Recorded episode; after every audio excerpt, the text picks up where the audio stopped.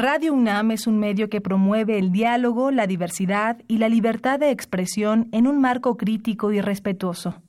Los comentarios expresados a lo largo de su programación reflejan la opinión de quien los emite, mas no de la radiodifusora.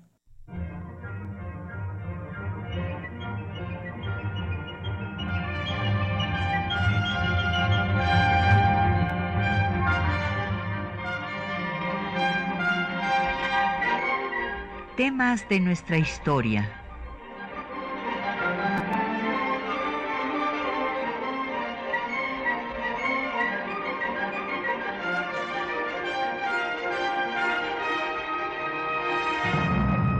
Un espacio que difunde el conocimiento del pasado para comprender nuestro presente. Programa a cargo de la maestra Patricia Galeana. Muy buenos días, Buenos, buenos días a todo nuestro público Radio Escucha. Hoy tenemos un programa que seguramente va a ser de su interés porque se eh, cumplirá el próximo 2 de febrero el 170 aniversario del Tratado de Paz, Amistad y Límites con Estados Unidos, mejor conocido como el Tratado Guadalupe Hidalgo que pues fue este dolorosísimo tratado para México, en el cual después de una guerra de conquista territorial que el vecino del norte infligió a nuestro país, perdimos más de la mitad de nuestro territorio.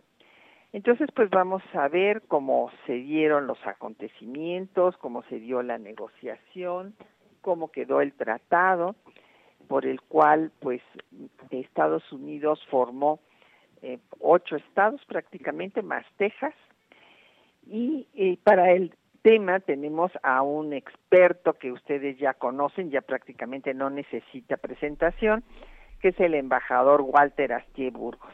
Bienvenido Walter, qué bueno que estés con nosotros esta mañana. Ah, buenos días y encantado de estar nuevamente en tu programa, con mucho gusto.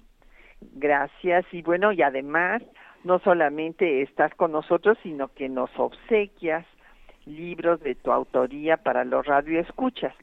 En esta ocasión tenemos eh, pues obras que justamente tratan el tema eh, de las relaciones México-Estados Unidos, uno de ellos, y otro que se llama El Águila Bicéfala, las relaciones México-Estados Unidos, a través de la experiencia diplomática, en donde viene un Hidalgo. Claro, así exactamente.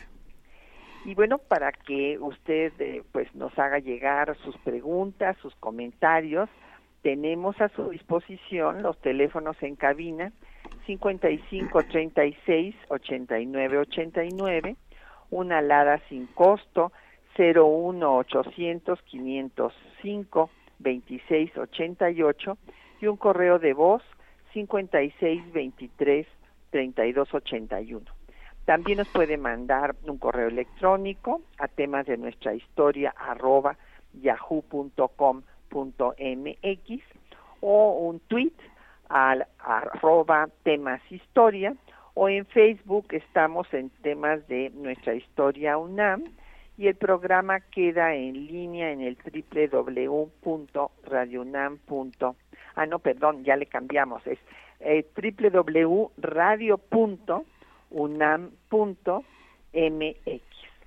Bueno, pues como ustedes eh, recordarán, el embajador Walter Asti Burgos, pues es eh, un miembro del Servicio Exterior Mexicano, ha sido embajador en diversos países, en Dinamarca, en Honduras, y es eh, egresado de Relaciones Internacionales de la Facultad de Ciencias Políticas y Sociales de nuestra universidad. Ha sido catedrático en la propia UNAM y en otras universidades, la Ibero, el ITAM, el CIDE, la NAHUAC. Es autor de 11 obras, ya está por salir la número 12, Walter, que es este, nuestra historia binacional. Sí, claro, me da mucho gusto y entre los eh, libros pues que se refieren a las relaciones Estados Unidos están el, que estamos obsequiando hoy del Águila Bicéfala, también México y el desacuerdo, Europa y la guerra de Estados Unidos contra México, encuentros y desencuentros entre México y Estados Unidos. Pues Walter, este, hay una frase que dice que geografía es destino, pero pues es una frase muy determinista, porque bueno, pues también eh, ciertamente no nos podemos cambiar de territorio, pero pues sí podemos cambiar el, el destino, ¿verdad? Este, según eh, el trabajo político y diplomático que haga, podamos hacer.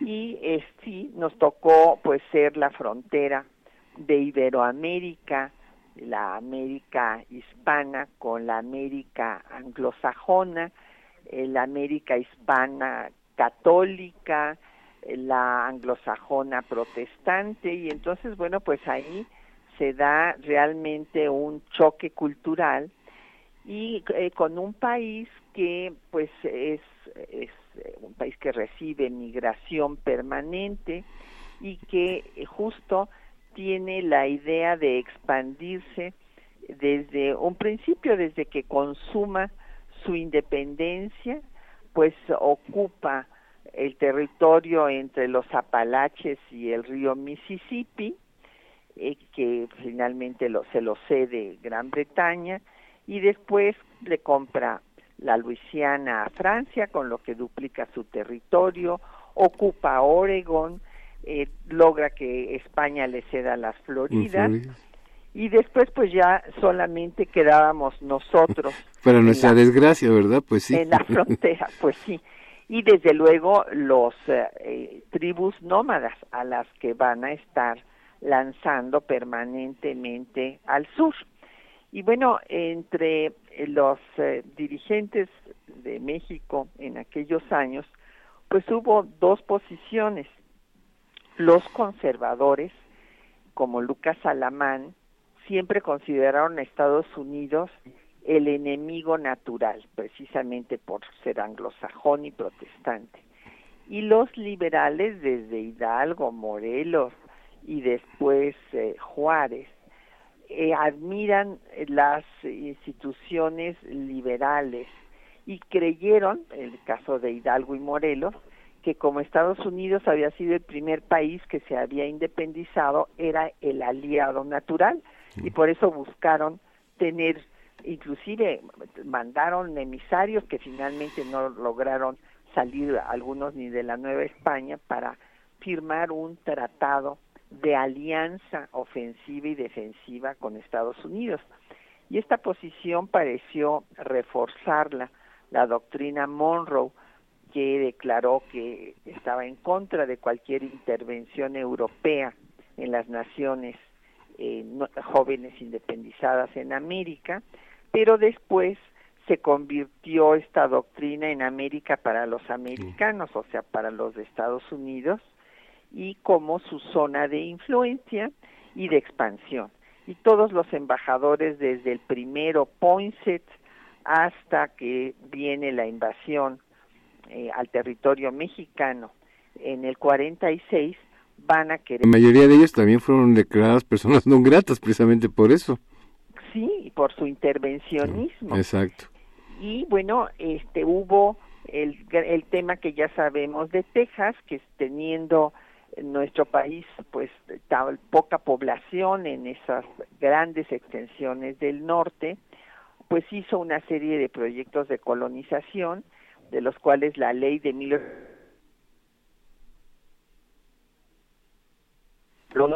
no podrían establecer la esclavitud, tenían que ser católicos y respetar a las leyes federales y estatales, pero no tenía forma de corroborar que esto se hiciera porque pues había una gran inestabilidad política por una parte y por otra pues eh, no tenía los recursos para realmente poder gobernar y controlar a Texas, que finalmente pues se llena de muchos más colonos que los que reportaban y cuando se da la primera constitución centralista en 1836 se declaran independientes y después en 45 se anexarán a Estados Unidos.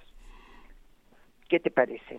Bueno, mira, yo creo que pues nos has trazado una síntesis de todo lo que ocurrió y yo creo que valdría la pena recargar, recargar que bueno, pues para bien o para mal, pero más bien yo creo que para mal, pues tanto Estados Unidos como México, la Nueva España en aquella época, pues fueron herederas de una tradición de sus respectivas metrópolis, que era pues de conquista, de expansionismo, de dominio territorial y demás y pues eh, había una gran rivalidad obviamente entre España y Gran Bretaña y eso se trasladó al continente americano y Alexis de Tocqueville el premio a la carrera es el territorio en el continente americano, ¿no? El primero que llegue pues se apodera de un territorio y es suyo. Y desgraciadamente esta tradición que dejaron pues las empresas, perdón, las este los países eh, las metrópolis pues lo repitieron y como tú señalas, pues tan pronto se independizó Estados Unidos, comenzó un sistemático expansionismo a diversas partes. De todo, tú mencionaste los pasos que dio. Yo agregaría la guerra de 1812 que tuvo contra Canadá, porque los americanos consideraron a Canadá que era la catorceava colonia y dijeron, bueno, pues ahora viene para acá, pero pues la invadieron, pero fueron repelidos por este los británicos que incluso llegaron hasta Washington y como escarmiento hasta incendiaron este, la Casa Blanca. Entonces, desde ese momento para ellos quedó claro que la expansión no podía ser hacia el norte, sino hacia el sur, ¿verdad? Y como tú dices, después de lo de la compra de la Luisiana y de la adquisición de Florida, pues ya pues la mira estuvo sobre nosotros. Y bueno, el tema de este de Texas y la posición de Polk es eh, realmente increíble. Justo vamos a publicar en el instituto las memorias de Polk que eh, seleccionó Luis Cabrera, hizo una selección de todo lo que correspondía pues a la guerra contra México. Y es impresionante ver el parecido de de la del señor Polk con el, con el presidente Trump Sí, de veras, o sea, eh, de un, eh, antimexicano también terrible, supremacista, la mentalidad, blanco, que, que es amiguísimo de John O'Sullivan, este periodista que escribe El Destino Manifiesto, en el que dice que pues la superioridad de Estados Unidos pues se lo tiene predestinado a extenderse por todo el continente. Claro. Y esta es la idea de esto, creo que. Primero intenta comprar eh, el territorio en disputa, o sea, ellos querían bajar los límites del río de las nueces, que les parecía un río muy insignificante, al río Bravo, porque decía que ese era un río caudaloso y que estaba, eh, parecía diseñado por la naturaleza para separar a dos pueblos tan distintos y esto eh, pues eh, es una prueba de que ese territorio era mexicano. Claro. Porque lo primero que hace es mandar a John Seidel, ¿se pronuncia? Seidel, eh, para comprar este territorio y pues lo rechaza el gobierno mexicano de José Joaquín de Herrera y entonces es cuando va a invadir el territorio en disputa, va a haber una pequeña escaramuza en la que el general mexicano le dice a Taylor que se salga porque es un territorio de México, no se sale y la escaramuza mueren 11 eh, norteamericanos y hay cuatro heridos, por eso en muchos libros aparece que son 15, pero en realidad los que se mueren son 11.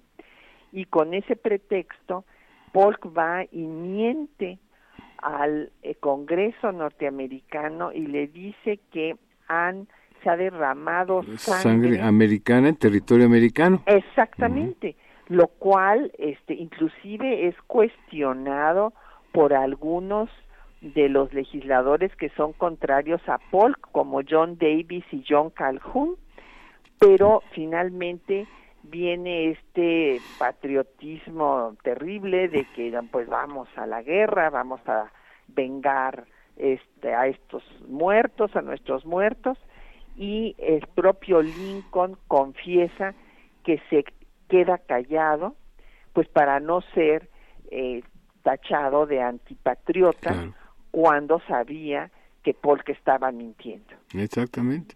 Eh, mira, y cómo la, historia se repite, porque eh, tú mencionas el caso actual que estamos viviendo, ¿no? Con las series de mentiras que ha habido sobre los mexicanos, que si son violadores, son criminales, que si el, eh, nuestro Tratado de Libre Comercio pues es el peor del mundo, etcétera, etcétera. Ya vemos desde aquella época, como tú mencionas, en su campaña elegido era recuperar para la Unión Americana Oregón y Texas. Digo, ¿cuándo había sido Oregón y Texas de, la Unión Americana de las 13 colonias? Nunca, ¿no? Pero la gente lo creyó y pues sí, sí, hay que recuperar Texas y Oregón. No sé cuándo los perdimos, ¿verdad? Pero tienen que regresar a la Unión. Y, y desgraciadamente pues no pudo cumplir su objetivo porque su el presidente anterior, su rival Tyler, fue que logró a última hora, finalmente, después de 10 años de independencia de Texas, la anexión de Texas a la Unión Americana. Y eso, como tú señalaste, ocurrió en 45 y provocó que rompiéramos relaciones diplomáticas y la revancha de Paul que no pudo él agregar a la Unión Americana, el que es el estado más grande del país, pues fue, le puso la mira a Nuevo México y a California y lo único que buscaba es lo que tú estás mencionando, un pretexto para decir que México había agredido a Estados Unidos.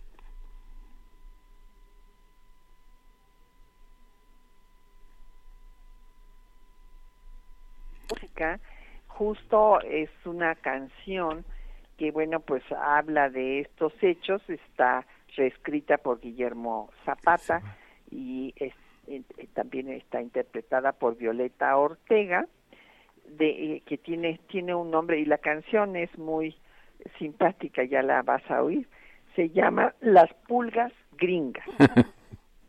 Escuchemos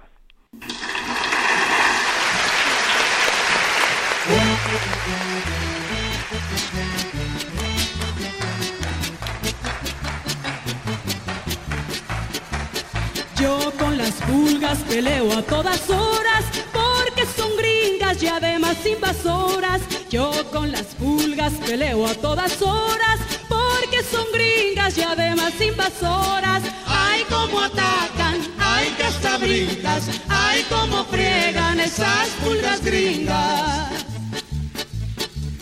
Yo a las pulgas aplasto y las deshago porque yo sigo a mi general bravo. Yo a las pulgas aplasto y las deshago porque yo sigo a mi general bravo. Ay, cómo atacan, ay, que hasta brincas, ay, cómo friegan esas pulgas gringas. Yo a las pulgas acabo en un tristras porque yo guío al batallón de San Blas. Yo a las pulgas acabo en un tristras porque yo guío al batallón de San Blas. Cómo atacan, ay, que hasta brincas, ay, cómo friegan esas pulgas gringas. Por ahí va a aparecer el coro para que nos ayuden a cantar, ¿eh? A ver, todo el mundo con el coro. Yo con las pulgas me enojo de a de veras, porque al ser gringas también son pulgas güeras. Yo con las pulgas me enojo de a de veras, porque al ser gringas también son pulgas güeras. Atacan, ay, que hasta brincas, ay, cómo friegan esas pulgas gringas. Yo a las pulgas las mato, que caray, porque lo manda Miguel Echegaray. Yo a las pulgas las mato, que caray, porque lo manda Miguel Echegaray. Hasta brincas, ay, como friegan esas pulgas gringas. Yo con las pulgas me agarro a trompones, aunque sean pulgas que se sienten dragones. Yo con las pulgas me agarro a trompones, aunque sean pulgas que se sienten dragones. Ay, cómo atacan, ay, que hasta brincas, ay, cómo friegan esas pulgas gringas. Ir eh, dejando de fondo a las pulgas gringas también está muy simpática esta canción. Y ya nos han llegado muchas preguntas y comentarios, Walter. Primero, don Alfredo, no, perdón, don Alberto Hernández, eh, nos pregunta ¿por qué México no siguió peleando en lugar de rendirse con una guerra de guerrillas? Pues don Alberto es muy bueno su comentario, porque desde luego cuando pues eh, termina la guerra, que es una guerra eh, rápida, entra el general Taylor por el norte, es, detenido en la angostura por Santana y una batalla, y se le echa en cara a Santana pues no haber perseguido a Taylor hasta sacarlo del territorio nacional, pero si nosotros vemos las condiciones del ejército, que iban muchos de ellos descalzos, sin armamento, pues eh, esto realmente no era posible. Independientemente de que Santana haya sido este un mal militar, mal estratega, de todas maneras no había posibilidades de perseguir al ejército de Taylor y además ya Polk había mandado a otro ejército por Veracruz con Winfield Scott, que fue realmente desalmado, ¿verdad, Walter? Este señor Scott, porque bombardeó Veracruz por cinco días eh, bueno, fue una cosa, una masacre tal que los propios eh, cónsules de los diferentes países pues le recriminaron no haber dado tiempo a que salieran las mujeres y los niños del puerto. Y después, pues Winfield Scott va a avanzar por el camino de Cortés hasta tomar la Ciudad de México. Según se lo aconsejó Santana, ¿verdad? Ese, esto se dice, pero la verdad, tenemos, mira que yo, este, el personaje de Santana no es un personaje que me simpatice para nada, pero no es creíble que eh, necesitaran del Consejo de Santana para ganar una guerra y el camino era obvio. Mm. Entonces, eh, la verdad, esta eh, leyenda negra que se ha hecho de que Santana se dejó ganar, o sea, que dejó que ganara los norteamericanos, eh, es, eh, no se sostiene si nosotros que hay al respecto y los partes militares. Santana podía ofrecer lo que fuera, eh, pero nunca lo cumplía. Esta, esa era su personalidad y era un hombre profundamente vanidoso. Así es que dejarse ganar no era algo que iba a permitir para que lo dejaran libre cuando lo agarraron allá después de haber tomado el Álamo en Texas, que se quedó dormido en San Jacinto y que lo obligaron a firmar los tratados de Velasco donde se comprometía a respetar la independencia de Texas, pues sí, él ofreció esto para que lo dejaran en libertad, pero no quería decir no hizo a México. Entonces, sí tenemos que entender que pues las condiciones del país eran muy difíciles para enfrentarse a un ejército bien comido y bien armado. Y mira, y también como se dice, bueno, lo que pasa es que en ese momento México todavía no era una nación y realmente pues pocos este, estados de la federación apoyaron la lucha contra la invasión. Así y, estados que no contribuyeron con nada, ni con un peso ni con un hombre. Exacto, y entonces ahí vemos la gran diferencia después en el siguiente episodio que fue la intervención francesa, cómo ya hubo una respuesta nacional, ¿no? De, la población, las guerrillas y todo esto. Pero en la intervención americana fueron muy pocas las guerrillas, sí las hubo, pero ellos eh, inclusive pagaron mexicanos para que fueran la contraguerrilla y sometiera a los mexicanos rebeldes pero pues como tú dices, ya si llegaron hasta la Ciudad de México y tomaron a la Ciudad de México, pues ya, pues, ¿qué, se podía hacer? Sí, y bueno, en, en, cuanto a la desunión, hay que recordar que inclusive el padre de Justo Sierra, Justo Sierra O'Reilly, eh, estuvo negociando la anexión de Yucatán a Estados Unidos en esos momentos. ¡Qué horror!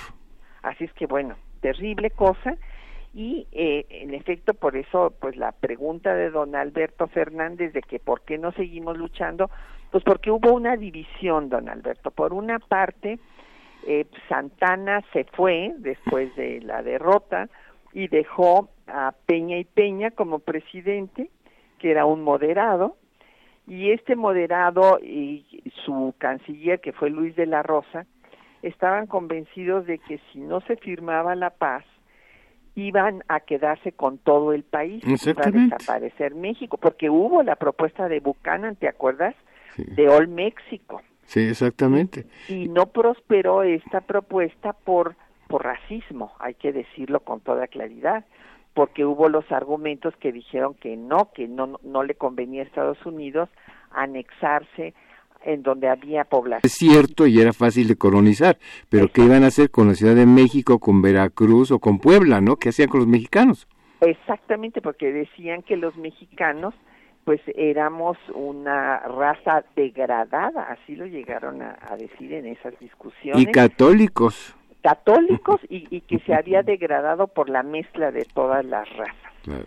Entonces, eso fue lo que paró que se anexaran a todo el país. Entonces, eh, para la respuesta de don Alberto, pues eh, los moderados fueron los de la posición, y en ese momento tenían la presidencia, de que había que firmar la paz, porque si no se corría el peligro de que México desapareciera. Pero- Pero hubo voces, desde luego, como las de Melchor Ocampo, Valentín Gómez Farías, que propusieron que se hiciera esta guerra de guerrillas, eh, como se va a hacer después en contra de los franceses y se va a triunfar, pero pues aquí faltó cohesión nacional en ese momento y pues se, se tomó la decisión de los moderados.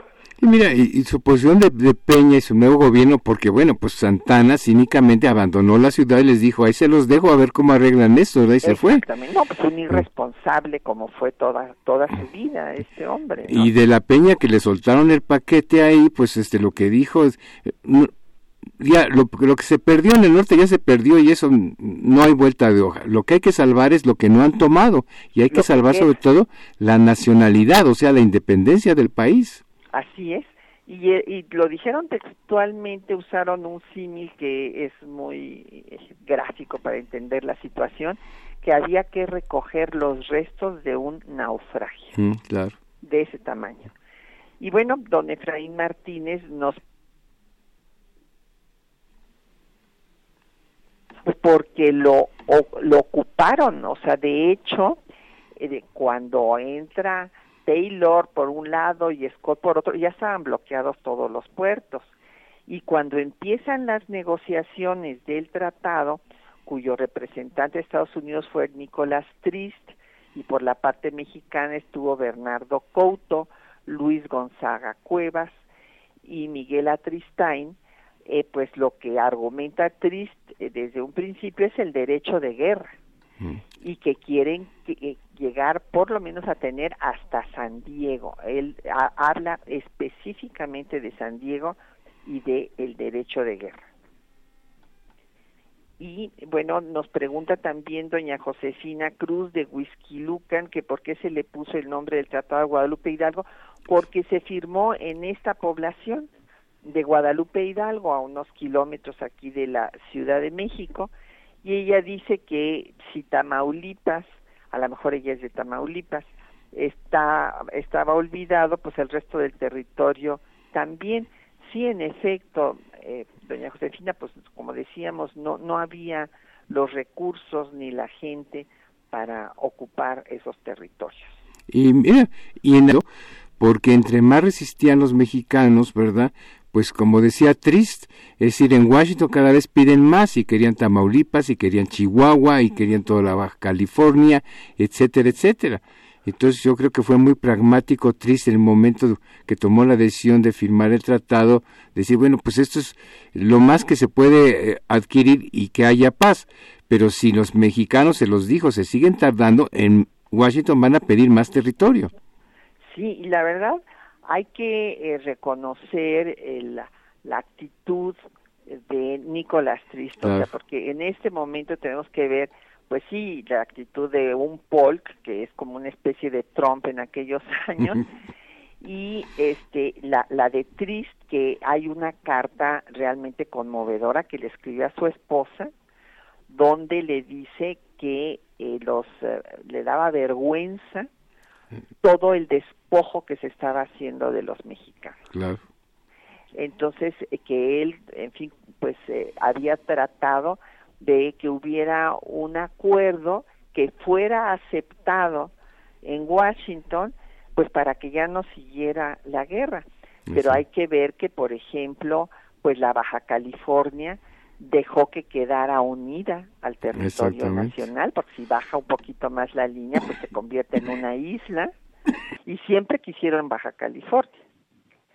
Y bueno, también eh, se salvó Tehuantepec, querían el paso por Tehuantepec, porque estaba concesionado a los ingleses y todavía la corona británica no había decidido si hacía el paso o no y entonces no le autorizaron a Macintosh a venderle la concesión a Trist y también a Trist eh, pues le fue muy mal porque eh, Polk y, y, Buchanan estaban enojados con él y ya querían que se regresara y, y se eh, o sea fingió que no había recibido órdenes de regreso y firmó el tratado. Exacto, ya, ya, habían tomado la decisión en Washington de que ya regresara y no lo autorizaron a firmar, pero él dijo, este es el momento oportuno para firmar porque si no esto se va a prolongar y va a ser peor, y lo firmó. Y claro, y porque entró en furia, pues perdió su carrera, creo que acabó siendo este jefe de una oficina de correos ahí cerca de Washington, en Alexandria, pero pues perdió su carrera, ¿no? Sí, y, no solo, y no, ni siquiera quisieron pagar parte del tiempo que había estado aquí en la negociación. No le pagaron ni su sueldo de, estos 25 días de negociación. Eh, Alejandro Sobarzo hizo una buena biografía de Nicolás Trist que, le, que les recomendamos. Pues vamos a hacer una pausa ahora para escuchar los textos que le seleccionamos para esta mañana, que es eh, una obra colectiva muy interesante que yo creo que todo mexicano debería de leer para entender esta pues este momento tan traumático de la historia de México que se llama Apuntes para la guerra entre México y Estados ah. Unidos que fue escrito por los jóvenes intelectuales de la época Ignacio Ramírez eh, José María Iglesias Manuel Paino Guillermo Prieto y José María Castillo Velasco. Escuchemos.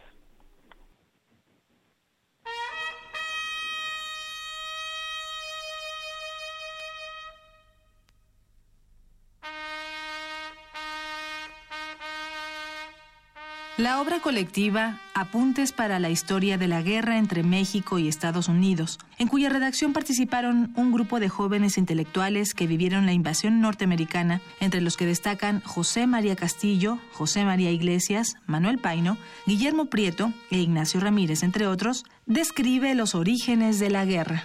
Emancipada de la metrópoli, falta de la experiencia que no pudo adquirir, México se vio envuelto en incesantes revoluciones, por lo que presentaba una presa fácil al que quisiera emplear en su contra una fuerza respetable.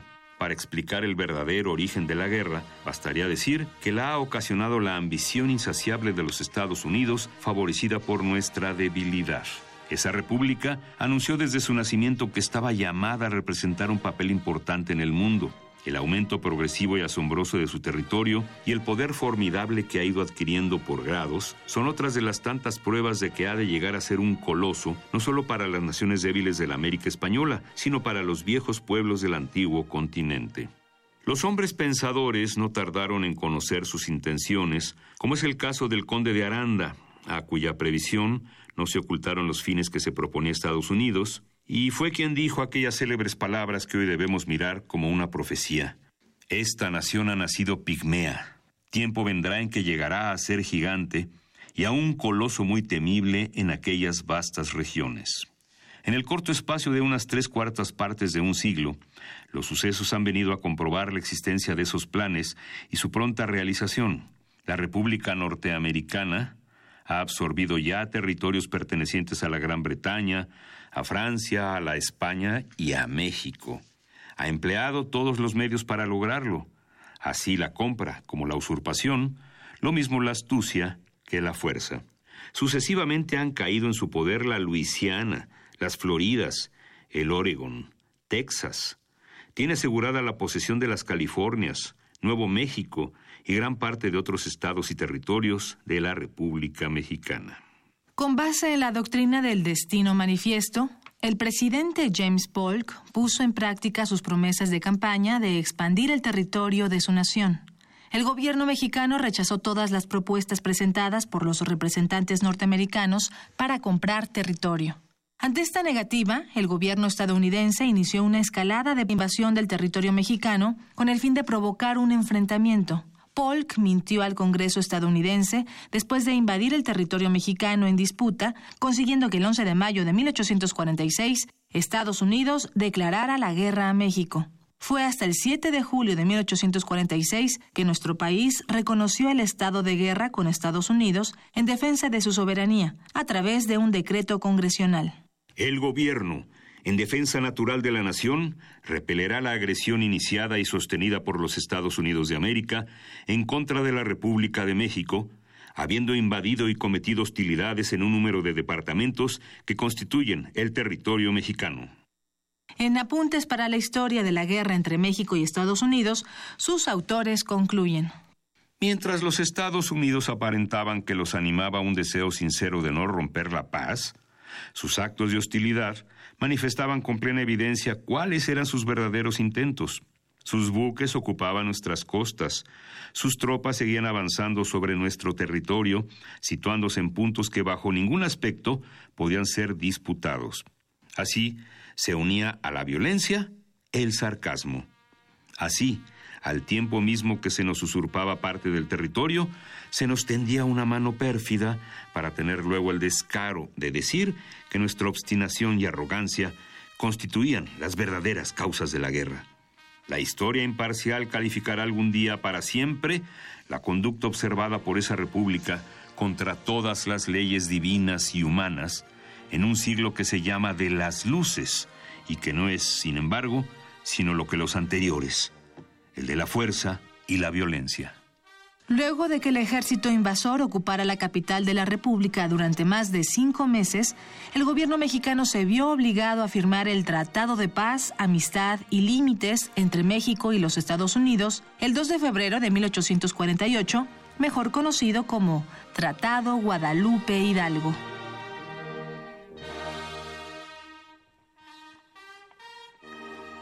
Bueno, pues ahí tenemos eh, pues el análisis de estos jóvenes que sufrieron el trauma de la pérdida de más de la mitad del territorio. Y eh, pues nos han seguido llegando, hay muchísimas preguntas, Walter, a ver si nos da tiempo de pasarlas todas. Bueno, mira, déjame hacerte un comentario. Sí, claro. Oyendo estos comentarios, eh, sobre lo que fue la, la, guerra, que pues fue básicamente el expansionismo de Estados Unidos, aquí vemos claramente por qué es tan importante recordar estos episodios, porque la historia no es letra muerta de algo que ya pasó y se quedó en el ya y es, es inoperante. Lo que estamos viendo en este momento, bueno, pues vimos la guerra con México, que fue parte de la expansión, después Estados Unidos participó en la Primera Guerra Mundial y ya se convirtió en potencia mundial, o sea, siguió la expansión, eh, llegó a la escena global y fue gran potencia mundial y demás. Y cómo ahorita estamos viendo con este presidente que tiene, cómo se está echando para atrás del expansionismo, quiere el American First quiere regresar a Estados Unidos a sus orígenes primarios y ya dejar el expansionismo que ha tenido por tantos años, que es un revés a todo lo que ha sido la política desde esa época del siglo XIX. Sí, es, es eh, realmente ha roto a América. El otro día vi en una revista el presidente que rompió América y que mm. acabó con, está acabando con el liderazgo de Estados Unidos en el mundo. Exactamente. ¿no? Por eso te acordarás que ISIS, cuando gana Trump, lo celebra porque dice que se va a acabar Estados Unidos. Y es, es increíble, pero bueno, sí está, eh, en lugar de hacer América grande otra vez. La haciendo más chiquita, ¿verdad? Entonces, ¿para qué nos quitaron tanto territorio? sí, sí, sí, sí, sí, imagínate. Pues eh, don Agustín Mondragón nos dice que es, es, es ilegal que nos hayan quitado todo, todo este territorio y que por qué fue aprobado por los gobiernos, este, por el gobierno mexicano este tratado, que si hay posibilidad de que de acuerdo con el derecho internacional se recuperen estos territorios. No, don Agustín, no, no hay pues ninguna posibilidad porque en efecto pues er, eh, fue un tratado que fue aprobado por los dos gobiernos y entonces esto no no tiene marcha atrás. La reconquista de estos territorios la han hecho nuestros paisanos que quedaron allá, por eso eh, pues ya el eh, los gringos comen tacos y la influencia que tienen los mexicanos en Estados Unidos es muy importante. Mira, el haberse apoderado de ese territorio pues fue totalmente las, normas del derecho, sino la fuerza, ¿no? Exactamente, lo que decía Trist, el derecho de guerra. Exacto, y digo, ¿y por qué lo firmamos? Pues porque teníamos la mitad del país ocupado y porque ocupaban la Ciudad de México. Y, y, bueno, teníamos aquí los, los soldados y bueno, si queríamos la paz y queríamos que ya se fueran, pues teníamos que firmar un tratado para darles algo, si no es que se querían quedar con más, entonces pues no nos quedó de otra. Exacto, exacto. Don Jesús Ríos nos dice que pues siguen haciendo uso del agua del río Bravo, qué es lo que especifica el tratado de Guadalupe Hidalgo al respecto. Bueno, hay, hay tratados específicos sobre el tema de, de las aguas y en particular del río Bravo. El tratado Guadalupe Hidalgo, don Jesús, se discutió por 25 días y eh, finalmente pues eh, se dieron, eh, se dio México 2.4 millones de kilómetros cuadrados que conformaron los estados de California, Arizona, Nevada, Utah, parte de Colorado, Nuevo México, Wyoming y desde luego Texas, nada menos.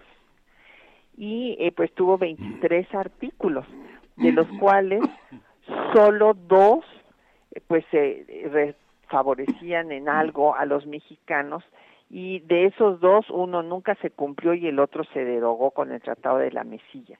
En el tratado, eh, el artículo octavo establecía que los ciudadanos mexicanos se les respetaría sus propiedades y que tenían un año después de eh, la ratificación del tratado para escoger su ciudadanía. Sin embargo, esto no estados actuaban en consecuencia. Por ejemplo, en Nuevo México, como les hacía falta mano de obra, cuando fue el gobernador de Chihuahua a traerse a los mexicanos, no los dejaron salir. Y en eh, California, como apareció oro, pues vino una fiebre del oro y entonces se les quitaba sus tierras e inclusive hay una publicación de un norteamericano que ahorita tengo que averiguar su nombre, ahorita no me acuerdo de su nombre, Walter, a ver si tú te acuerdas. Mm.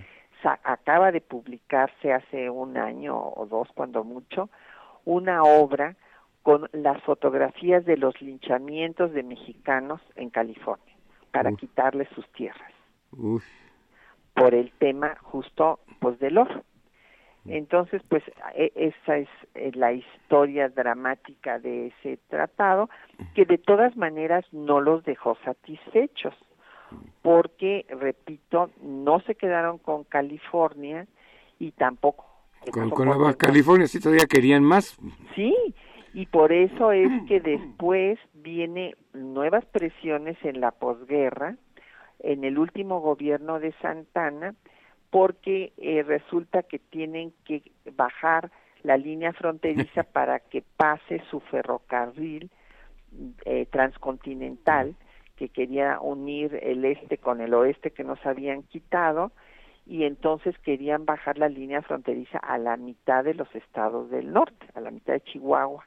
Fue una negociación muy difícil y aquí hay que hacerle un reconocimiento al canciller de he tenido oportunidad de revisar todos los expedientes ahí en el archivo de relaciones exteriores y realmente hizo una muy buena negociación porque dio lo menos que podía dar y hubo movilización de tropas a la frontera amenazando porque este pues era Buchanan quería terminar lo que había iniciado Polk y este mandó las tropas a la frontera para presionar y que México cediera y volviera a bajar pues la, línea fronteriza y pues lo único que vendió fue lo menos, que fue la, la mesilla. Y ahí ya se aprendió la historia pasada de que más valía vender, aunque fuera la mesilla, porque si nos negamos a vender, pues iba a haber esta intervención armada y iban a tomar más otro estado como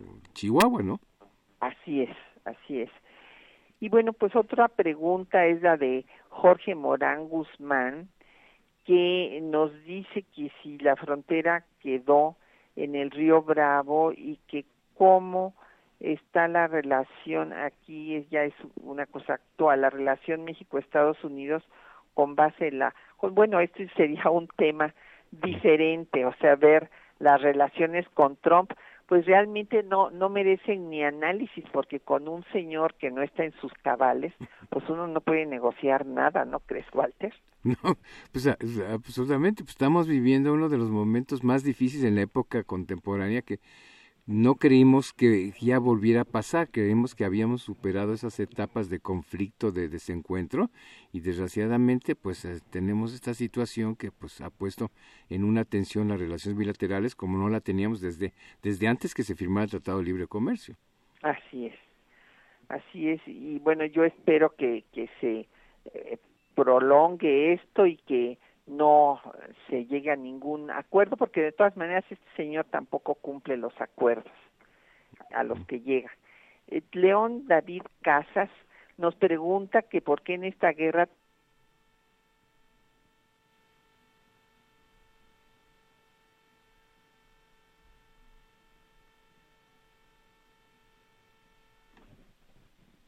¿No crees, Walter? Eh, bueno, es que se fue ahorita un poco la comunicación, no, no, no oí la pregunta. Ah, sí, la pregunta era que eh, la, en esta guerra tan dispareja, que por qué no pedimos ayuda a los ingleses. Y le comento yo a León David Casas que pues los ingleses han sido eh, tradicionalmente aliados de Estados Unidos, o sea, es muy diferente a la situación que hubo entre eh, México y su antigua metrópoli que por tantos años no reconoció la independencia, intentó la reconquista y que en realidad nunca pudo consolidar una comunidad, como sí han hecho los ingleses hasta la fecha que tienen la Commonwealth. Y aunque Estados Unidos pues es un país desde luego una gran potencia, han tenido una alianza más o menos tradicional a lo largo de su historia. Claro, pero mira, además ahí hubo la, circunstancia de que los ingleses nos reclamaron porque desde la independencia de Texas ellos nos dijeron, nos dijeron al gobierno de México, reconozcan la independencia de Texas y lleguen a un acuerdo con ellos de que les reconoce la independencia a cambio de que no se anexen Estados Unidos porque si no lo hacen, corren el riesgo de enfrentarse no solo a los tejanos, sino a Estados Unidos. Y, en ese momento de la guerra nos lo dijeron, se los dijimos que esto iba a pasar. Y nosotros acudimos a los ingleses, incluso a alguien ahí les ofreció darles Baja California si nos ayudaban para contener la invasión de los americanos. Pero los ingleses con todo pragmatismo dijeron, pues no señores, en primer lugar, este California pues ya la tienen casi perdida y en segundo lugar, pues no nos vamos a echar una guerra este con Estados Unidos pues por defenderlos a ustedes, ¿no? Con todo realismo. Claro, claro. Pues vamos a hacer otra pausa y vamos a escuchar un el himno al batallón de San Patricio, porque seguramente nuestros radioescuchas tienen presente que eh, los irlandeses y otros, eh, inclusive alemanes, miembros de otras nacionalidades que venían con el ejército estadounidense, pero que eran católicos, se unen a los mexicanos y van a luchar en diversas batallas, desde la de Matamoros, Monterrey, La Angostura, también la de Cerro Gordo y Churubusco, en donde finalmente fueron aprendidos este batallón de San Patricio y ejecutados en la plaza de San Jacinto, y los que no fueron ejecutados los marcaron con la D sí, se les marcó como si fueran reces en la mejilla con una D de desertores entonces escuchemos este himno interpretado por David Robbins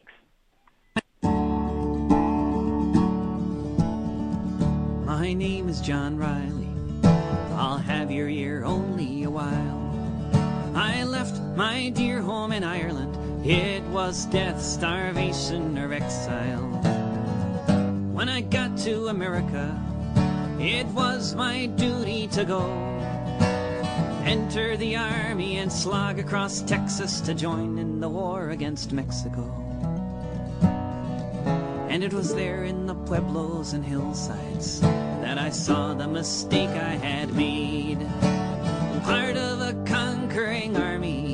with the morals of a bayonet blade.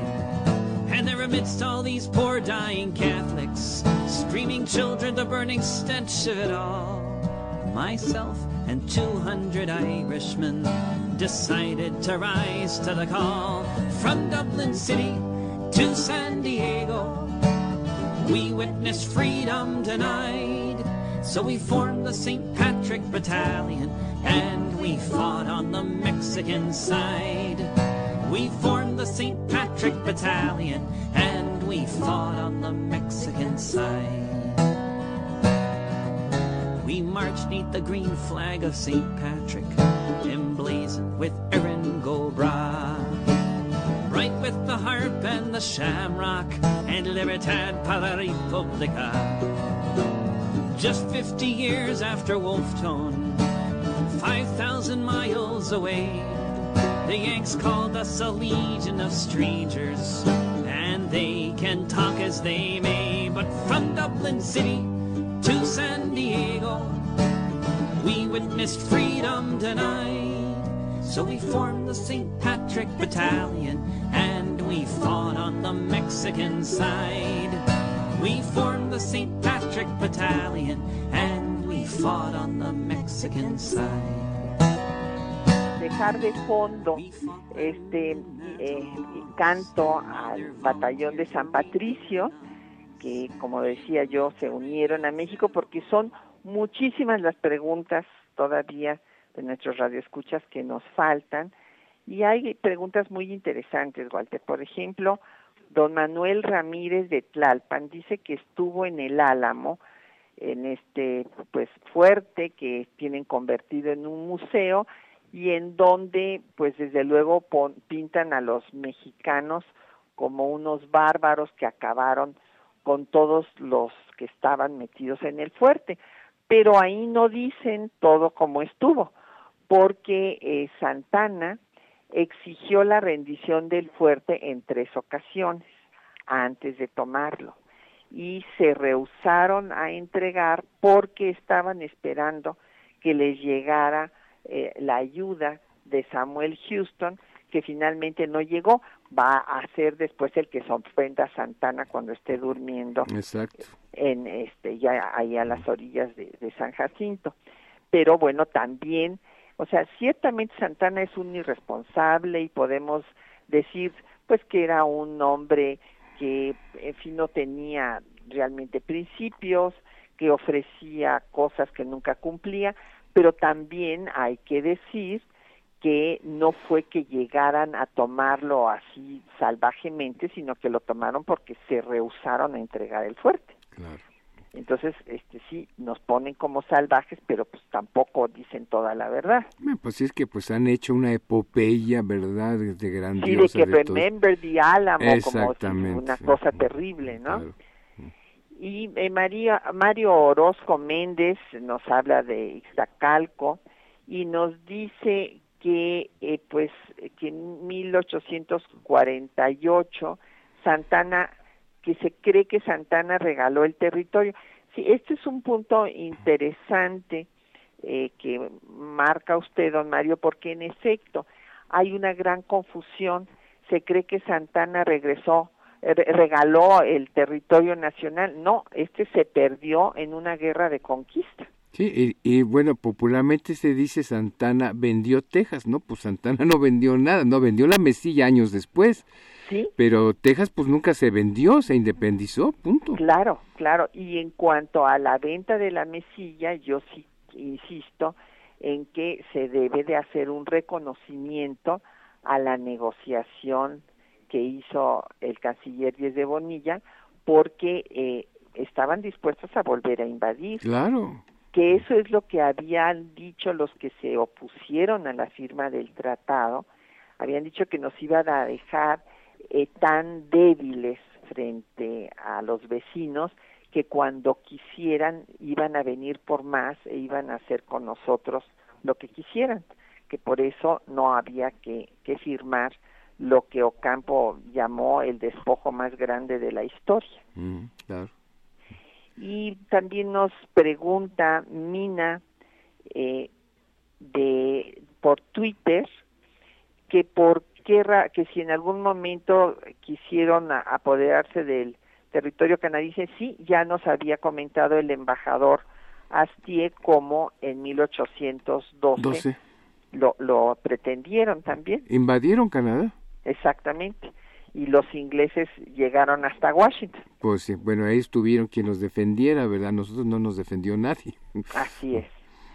Y Gilberto Escobedo por Facebook eh, dice que los estadounidenses han usado su ideología religiosa para atacar a México y que pues eh, que yo he hablado de la importancia de la pluralidad religiosa y que en Canadá no hay un estado laico.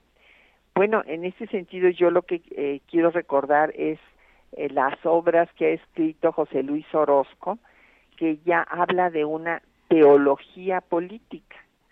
En efecto, eh, pues Estados Unidos se funda toda esta idea de supremacía y el expansionismo en que eh, pues eh, Estados Unidos, como dijo Jefferson, es el pueblo elegido de Dios, así como los judíos fueron el pueblo elegido y Dios los guió, eh, así hizo el símil textual Jefferson para hablar de esta protección divina a un pueblo que ha fundado las instituciones democráticas que se deben de expandir por todo el mundo.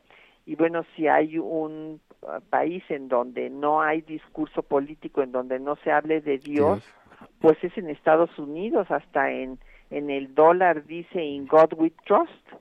Exacto. Y mira, como bien se ha dicho, quienes crearon Estados Unidos lo hicieron teniendo en una mano el revólver y en la otra la Biblia. Entonces las dos cosas han ido aparejadas hasta el momento, ¿no? Sí. Y bueno, hay una felicitación para ti Walter, de Oscar Pérez, que llama de Catepec, y que eh, te felicita por el gran trabajo que realizaste con la doctora María Cristina Rojas.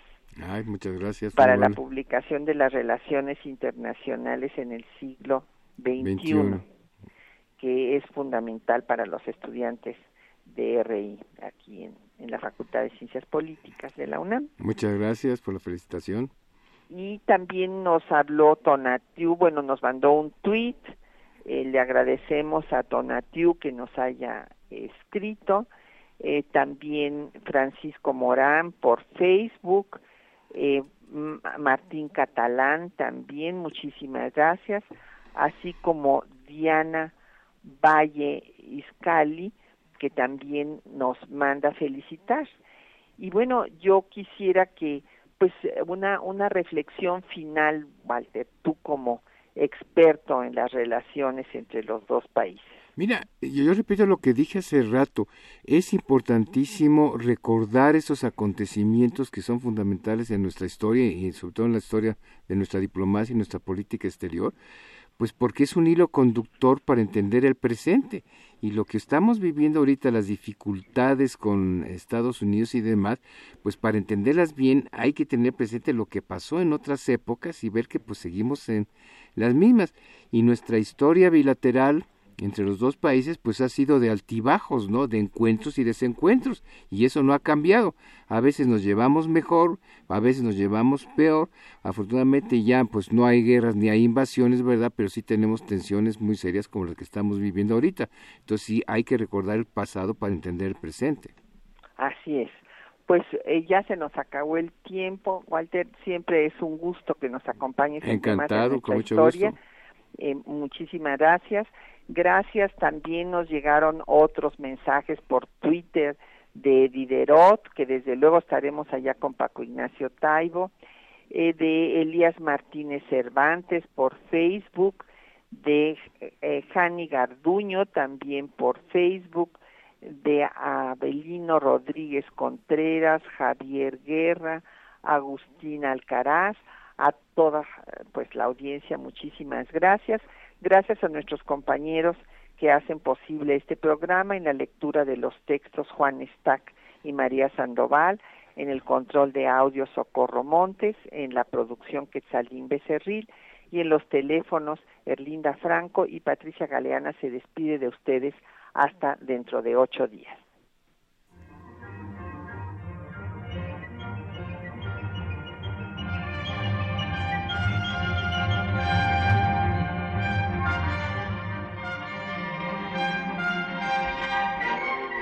Temas de nuestra historia.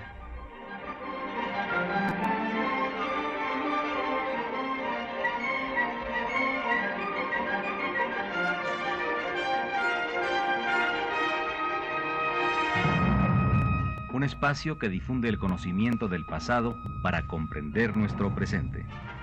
Programa a cargo de la maestra Patricia Galeana.